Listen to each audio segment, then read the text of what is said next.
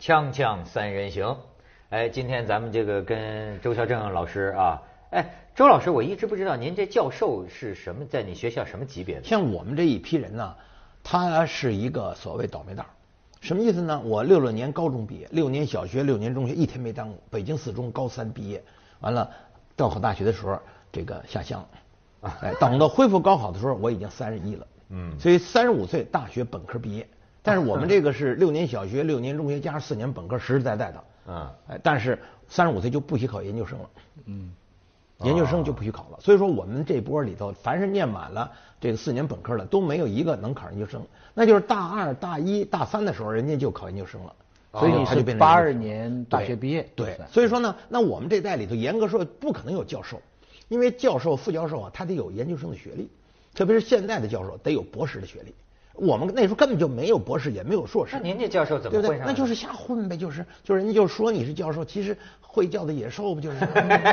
不会吧？但后来还是评评职称。后来呢，也是这那都是等于说，现在我退休了，谈不到什么教授不教授。你知道院士您有没有做过这个梦？我们那时候中国没有没有，我们那时候就没有院士，院士都是都是一些。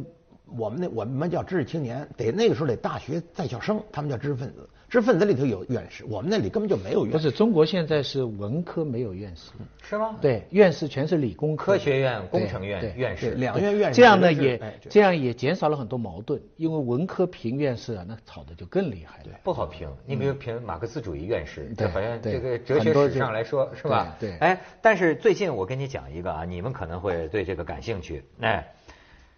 南方周末有一个标题啊，说学生举报导师，标题叫我怎样帮导师评上中科院院士，说的是这个披露这个院士。复旦的一个，哎，这你们上海人你应该知道王敏呃王敏什么呢？叫王正敏，王正敏呢，听说在叫中东方第一耳啊，在上海就耳鼻喉科的这个这个呃第一流的这个专家，嗯。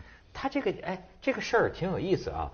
他的一个秘书也是学生，这个学生就做他的秘书。嗯，曾经啊，费了很大劲帮他找人，帮他汇集材料，然后说在他评院士过程中，他这个呃这个秘书啊，好像叫王宇，叫什么来着？王宇成啊，王宇成。对，王宇成本来是帮自己的老板，你们现在不都管导师叫老板吗？帮自己老板评上院士。嗯。但是呢，现在他突然呢又翻手为云覆手为雨，举报。这下新闻媒体现在都关注复旦都要要要要要调查，又要复查，就是说他的这个院士论文有没有造假，有没有抄袭？可是呢，另一种声音也出现了，另一种声音说呀，说这个这个王正敏啊，基本上评院士没什么问题，就以他的这个这个这个成就啊，说呢这个学生他是有点挟私报复，觉得我帮了你忙，评上院士了，对吧？那么。你呃答应照顾我的一些事儿，你可能就没做到。嗯，那么我给你来这手，嗯，这也是一种呃议论。但是这个事儿要一闹大了，就像中国的事儿一样，严格说来，按照你们今天的学术标准，嗯，那他是有水分，他递交的材料，这个事儿你周老师你怎么看？是就是因为啊，这个裁判员本身素质就不高。关键在这儿呢，裁判员谁呀？吹黑哨啊，踢假球吹黑哨，这不是足球？他是讲院士评审委员会，院士这委员会里头就没有所谓黑哨吗？你比如说铁道部的一个高级干部，他花了多少钱想弄一院士？对，那钱都是天文数字啊！对，你想想，所以说你说人呢，他是既不是天使也不是魔鬼，难道给他这么些钱就不被腐蚀吗？对不对？所以说那些裁判员里头。也有吹黑哨的，就这么回事儿。所以说，一般的像我们社科人文的这些，我们这圈内人对于院士啊，什么都没有什么感觉。为什么？你争那干什么？争那个，那叫争权夺利。为什么？你有了院士，就有了经费，那经费可能百万、千万、几千万，甚至于上亿，他就最后就分赃不均了。嗯，简单说叫内斗、内耗了，你知道吧？所以说，堡垒是从内部攻破的。包括我们学校的这个被这招生的这这个人，没错没错，也是内部出问题。为什么？他的利益太大了。你想，一个点招生大约就百万，变一个专业就是十万。他他据说他弄了一个亿，他没有一个亿也有几千万，对吧？那你这钱太多了，他就摆不平了，摆平他就费内斗了，就内耗出来。就说收钱的不是他一个人，对，而且他收了这么多钱，他这里就有差错。他可能收了钱没给人办事儿，那人家不干吗？你收了我一百万，你没给我办。可是你要是呃，因为你你老干这事儿，你就慢慢的可能就就含糊了对，是就是出出差错了。所以说这个院士的这个评选的机制，它就有问题。那你你觉得你你在西方上过大学，我我倒没有那么大的怀疑，不过我想这个事情分开两两两面来讲，理性的来说分开两面来讲，就是说一方面呢，现在呃呃就是这个院士也承认，他揭露的材料里边有三分之一啊不大符合学术规范。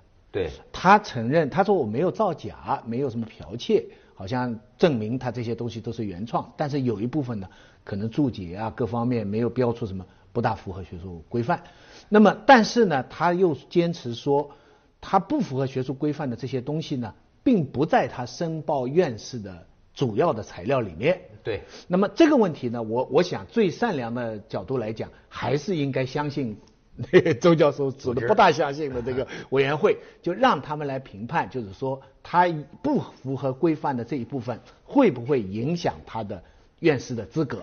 如果说不影响，那么他应该还是院士，对吧？当然，他作为一个学者来说，他有一些缺陷，但是他的院士资格还在。假如说他是呃影响到，那么就影响到院士资格。至于他学生的对这个老师的这个态度，这是另外一回事。我觉得这个情况也常有，这个情况我们从道德上大家也都可以理解，就是说是不太好，就是学生老实说他走到这一步，很多都是老师栽培，对不对？嗯。所以老师讲的媒体标出来的标题很有意思，就说这个老师两点，没想到他这么恨我，那这个我我是蛮有理解，因为你。一一个你做到个院士，你一个教授，你下面学生很多，嗯，你总是尽量帮，也不可能个个都帮到百分百，对对，也可能也不可能个个都帮得一模一样，你稍有一点不不称心的话，这个学生就这么反了，而且他据他说是学生写了一份材料，对，就是叫这个院士写的是关于这个人的一个材料。里边用的都是非常绝对的话，就是说他是最好啊，他将来可以这个学科接带头人啊，什么什么，就是等于拿来叫他签名。他说我就是因为没签，他就整了他很多黑材料。那么这个呢，从道德上来讲是不大值得同，但是事情还是分开。尽管他这个揭露有不道德的动机，但是只要揭露出来的事实是不符合学术规范，那这个院士也还是。但是这这个问题啊，其实它不是个案。个案没有意思，你比如说吧，是导师报复学生，学生报复导师，这都可能有。它不是个个案问题，它是个基本的稀缺资源的分配问题。嗯，你比如说题干，嗯，比如分房，以前的评职称、涨工资等，它都是稀缺资源。那么这些稀缺资源分配最公平正义的就是高考本科大学。你要作弊，按刑事犯罪。可是现在呢，它叫所谓的院校叫自主招生。是吧？他就像这一块净土，他想他把它腐蚀掉。你比如提干，提干的问题多了。你比如说这些大贪官，有部级的，有中央委员的，还有中央政治局委员，谁提的他们呀？他们怎么上去的？什么时候说过？对不对？对。你想，你想，你提这么大的干部，你都可能腐败，比如花钱买官啊什么的，是，对不对？那你想想，你那个评院制的那个那些裁判员们，难道他们就不会吹黑哨吗？和现在他不是个案，你不要分析这个案。我看他这评选这个还还还还信誓旦旦的，就说我们这个评选院士这套机制，对于这种任何抄袭、什么掺水的行为，叫零容忍啊！一旦发现这院士那那那意思标准是很高的啊，绝对不可以接受。但是你评院士那个全过程你公开吗？对吧？他敢公开吗？所以为什么十八届三中全有一句话，用制度管权、管事、管人，让人民监督政府。只有在阳光下，阳光就是你得公开，你才能把权力关进制度的笼子，对不对？那我你想想，你这个院士也是一样，他评了院士之后，后巨大的利益，比如说几千万的课题就到了，他这单位整个就上升了。我这大学里有几个院士，我这单位的级别都上升。为什么？官职评判价值配备级别待遇，所以后头巨大的这些好处，有形的、无形的，对不对？所以说呢，他那个机制就出问题。所以说，你说你抓住一个心理的比较偏狭等等报复，那都不是个问题，那哪儿都有。我就我就首先问你，这些今年今年的副部级的干部，就是就是呃部副部以上的干部拿掉将近二十个了。我就问问落马的，对吧？从十八到现在一年就二十个。那么这二十个怎么上去的？你知道吗？谁让他们上去的？他们负责吗？他们道歉吗？问题就在这儿呢。周老师也也就是说，你吹了黑哨了 你你难道副部副副部级的全国一共有两千多个，嗯，你二十个就是百分之一啊。对啊。他们说起来，我们啊，这个百分之一的比例嘛，对不对？呃，那也要打百分之一的比例，那你说一百句话，得有一句话道歉吧？可是你看你那话里头有道歉的话吗？啊，对不对？周老师也要协助调查一下。不用调查，这就是一种常识和锵锵三人行，广告之后见。但是你说啊，法兰西不是也有什么院士吗？他们那种是怎么个机制？他向全社会公开吗？比如说，人家发达国家的一个大学出现一个教授的空位，大概就得七个教授去推荐，七个教授不许是一个国家的。哦，是吗？对，你想想，你一个呃，而且你那个论文呢，它有一个检索，你那个论文呢得被别人引用的次数，它有一个统计。也就是说，你发明一个冷战，那还了得吗？那很多人就引用你这个，你这冷战被引用了成千上万次，对不对？我们呢，那个那个论文它就没有，这是从技术来讲，它就没有那一套比较完备的、互相权力互相制衡的这么一个制度。比如人家是双盲，双盲来验验你的论文，就是谁验的你不知道，那你你你这个论文谁作者你也不知道，就双方都堵着眼睛，叫双盲。匿名，他有评匿名，他有这么一套制度，但是这套制度还属于技术，嗯，还不属于人心。为什么呢？人家有信仰。我我信仰所谓的，不管是佛还是耶稣基督，对对对，你现在你中国他有信仰吗？他至少要要要脸要脸吧？对，他这我这学术。他中国都叫拜金主义盛行吗？所谓的抬头向前看，低头向前看，只有向前看才能向前看，都这个。所以为什么我们的我们的领导说了，中国最大的问题是民间信仰系统不行了，是是是，干部的信仰系统也不行了。为什么现在要要什么群众路线？哪怕他信信阎王爷都有所敬畏。所以说，他如果他内心没有了信仰，他你再加上多少技术，人家有反技术，对不对？所以为什么我们要批判技术主义呢？因为你有措施，他就反措施；你控制，他就反控制。对他还是唯心思想，不是唯心，就是说你首先内心得充满他他他们那个最高的招聘啊，包括这种院士，他也不是公开的。但是他的确他的制约制度就是像他他也不用上帝啊什么，他的院士本身这个荣誉就是一个信仰。对呀，你有这个脸。我这一辈子像诺贝尔评奖委员会那些老头啊，我这一辈做的事情，我手多了多多多多，我可能做错了，但是只要我是真心做的。那错也是我错，你但是我我我不是收钱，我不是因为什么别的关系，真心的错，不是假意的。那么另外呢，它有相当部分的这个程序呢是公开的。比方说，我最近参加了台湾的一次评奖，香港的评奖跟内地的评奖，那一个大的区别就是他们在评奖过程当中说的每一句话全部录音，事后可以被人家查。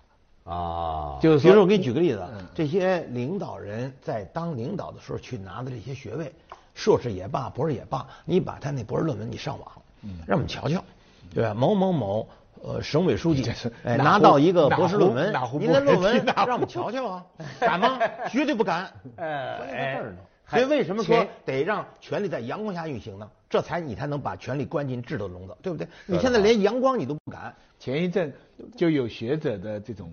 学术规范受质疑，本来很危险的，后来突然就停了，原因就是因为牵涉到。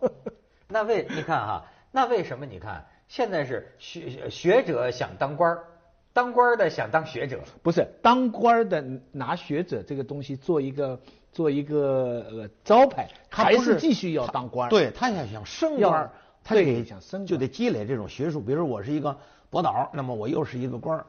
那么就可以升的比较厉害。我副部级，我又有研究生学位，我有博士学位，下一次提干我就。所以说，咱们的学位有两种，一种是教育部承认的，一种是组织部承认的。重要重要的是组织部承认的。哎，所以你看这里边呃，就跟说高考一样，它关系到一种什么呢？就是资靠资历选人。还是靠能力选人，高考还不太一样。高考呢，它等于说是你是文盲，那你就先认字儿，先过这坎儿。对，你你在这个现在的社会，如果你没有一个受过大学大就是受过的高等教育，你有很多的门槛你都过不去。这也有道理，就说你连字儿还没认全呢，你说我非得要干这干那个，您先认常用汉字两千五百个，您先认全了，他这么个意思。对，所以说现在的大学的，特别是高等教育，它实际上是一个门槛了，它也有一定的道理。当然了，你也不能有人说我就是不识字，我就是一白痴天才，那是极其少数的事儿。其实也是好传统变成了个坏现实。好传统是什么呢？咱们古代科举制度，读书读得好，学而优则仕。对，那现在不是这样，现在是你为了要更好的仕，我拿一个学的东西来贴金，就这样。啊，其实还是官本而且你看，你们这个做教授，我也觉得啊现在的这个学生和导师之间这关系，我觉得老板很有意思。就是你看他这个王宇成啊，他都到了哪种程度啊？这个这个王正敏院士啊，这个私人邮箱都是他在管理。这电话他来接，哎，呃是这样吗？就你说那词儿，老板，老板他得有秘书，对为什么他事儿太多了？你知道吧？他去弄几千万课题经费容易吗？对吧？他弄完了可以经费，他得带多少？哇，完了还得搞项目，还得去拉关系，还得这个那，所以他就得有一批研研究生，把他们叫老板是很顺理成章的事儿。但名义上叫老板，实际上呢是中国过去的那种师徒制，倒痰盂出身。哎，对呀、对你这个你你这个老板吐痰，我得帮你接着，我帮你弄。对，完了还是近亲繁殖。当刚改革开放的时候是反对近亲繁殖的，现在就是你像我们学校出事那个，他导师就是我们校长啊，对博导就是我们校长啊，给他当了博，给他导师，呃，导师导了几年，弄些博士就给留下来了。所以说他现在的高校的近亲繁殖所谓太严重了，所以我就想三十多年以前就反对这事儿，现在不但比那时候呃还严重。这与香港一样。所以人家有一句话嘛，任人为贤的前提任人为亲。为什么不亲？我怎么知你贤？举贤不避亲。对，举亲不避嫌。锵锵三人行，广告之后见。另外，我看一些材料，现是不是现在这个学术不靠谱啊？实际上也是个世界性的现象。就是说，你看最近出来几个事儿，有一个学者啊，就跟这个打黑似的，他自己编造了一篇虚假的论文，这这个里边的实验术语都是真的。但是里边这个结论完全是不知所谓的，嗯，然后就投给全球几十家专业的科学期刊，嗯，其中竟然有超过半数的给他回信刊登，甚至于在他说啊，他又发现他就是说我这个实验数据有问题，哎，你们不要刊登，还甚至还有几家权威学术期刊说啊，说你什么时候准备刊登，随时通知我们，我们愿意给你刊登。然后还有更神的，就计算机论文生成软件有两个学生，我不知道哪个国家的，就编的编程啊，编的一个计算机内容，把这个术语啊和一些公式输入进去，最后出来的这篇论文呢，粗粗一看，完全像是他们那个专业的论文。可是如果你认真呃就要要把它看懂了之后，你会发现呢，它不知所云。但是就是这样的论文发表在世界级的这个学术期刊上，它最最成为一个世界的一个一个丑闻，这是什么现象呢？但是啊，这还是对于我们中的一种心态，就是说呢，我们出了事儿了，我们说你看人家也出事儿，对，这种心态 美国也有苍蝇哎嗯，这叫哎这叫闻过是非。你想想，人家几十年以前，比如说伦敦雾，他也他也有，他也死人。你看我们现在有了吧？你这叫什么事儿啊你？对对，也就是说前车之鉴没有没无效，人家这儿翻，你看人家这儿翻了，我走这儿我也得翻。对对对你这叫什么事儿啊？对那还有没有所谓的先后？还人还有没有学习的能力了？对，说美国当年也是食品造假这就是叫闻过是非，你知道？这就叫所谓阶段论。我们到这个阶段，我们就得这德行，这就完全错。完了就开始找茬儿，比如说那个刚才咱们讲的埋，说你炒菜你有埋是吧？你不是这发胶吗？那发胶也是埋呀，那将来 发胶你看一喷，对，将来一散，这就是这就叫这就叫我管它叫文过是非。哎，发型现代化哎是吧？必然会带来这个霾。不是那么回事儿。你想这孩子小的时候，他没有这坏毛病，就相当于我们三十多年空气是新鲜的。现在我们发展了，说你看发展了，就必然就得空气就不新鲜，有这道理吗？再说你发展是为了什么呀？对不对？你连一口气儿都没了，你还发展什么呀？对不对？哎，他讲的这个，所以说中国有一种论论点，就是说中国有了丑闻了，你也有啊，你现在没有，你以前有啊，那你有为什么就不这行？我有啊。呃鲁迅很早以前就讲过了，在外国也有蚊子，也外国也有老鼠。那其实是它有蚊子，它有老鼠，但不代表我们的老鼠就好。对，人家外国的月亮是圆的，是亮的。现在怎么样？说这不对，现在对了。为什么？你有一霾，它那一变形，它那就不怎么圆。我跟你讲，真的它要是蓝天白云的月亮就是圆。我你想想，所以说现在你再说说外国的月亮是圆的，怎么了？错了吗？没错，我实际我眼睛为证，外国的月亮就是比中国圆。你也不是说所有的外国，你就是去欧洲特别加拿大、欧洲、加拿大那个月亮，我看见了，就是比中国圆呐，比中国干净啊，就是啊，比中国亮啊。但是他老百姓生活在水深火热当中啊。老百姓，哎，那这个这这周老师，你觉得这个中国的这个学术界，现在你像包括那天咱们说这个霾调查出来说什么汽车尾气才占百分之四的这个原因，你觉得学术界这个心呐，是不是也沦陷了？它对中国是个社会，它这社会是有机的组成的。说你比如说上梁不正下梁歪，这是非常对的事儿。那么你别的地方腐败，你比如干部腐败，腐败的性质非常的恶劣，是吧？政治影响极坏，令人触目惊心。腐败已经威胁到了党的生命，甚至于亡党亡国。这是十八大的原话。那我问你，干部这么腐败，学术界他能不腐败吗？是。对不对？哎，这是明摆的事儿啊。但是咱这科技不是一直在进步吗？为什么又一直都进步？不是，它科技还有退步呢。你可注意，你比如说这个治霾这事要花一千个亿、一万个亿，你说这叫进步叫退步？您先把屋空气给弄坏了，完了 您再说我去治理去，是不是？啊完了现在家里头呢有钱人呢，弄七个、九个所谓这个这个空气净化器。我去了一个一个人家，对对对，九个，是，他就问我说：“你看我们家那气好不好？”我说：“当然好了。”他一屋就摆俩，对角摆，你明白吧？真的有好处啊！啊，九个啊！空气净化器，而且还据说是瑞典进口的，是是是 一台。他们家他你你说一个有钱的人掏个几万块钱买他十个八个，他没什么区别啊。对对，所以说一般老百姓还说呢，这空气是最公平的，因为你都得吸啊。你以为呢？人家有了埋，人家家里头，人家吃人家上汽车，汽车里头也有那个净化净化器。完了，人家坐着汽车上飞机，人家奔哪儿哪儿没有？比如说今年春节，好多北京人都躲出去了。像我那好多同学都躲出去了，他叫惹不起还躲不起吗？对不对？对，所以说最后还是底层人倒了霉了。嗨嗨，真是真是底层人生活在井里了。对，原来还以为那空气呢，空气也不也不公平。哎，你有钱你可以躲。没错没错，是不公平。你有些部门现在你这都装那个大楼的那个空气空气净化了。那中南海的空气非常先进，能能好一点吗？那这国家领导人要保证的。不，首先小气候得好。啊，它那小气候，山清水秀啊，就这一块地方，对这一块就相对好，因为接下来为您播出它这个文明启示录。污染源的距离的平方成反比，你说你远一倍，它就小四倍。哎，你瞧咱这研究。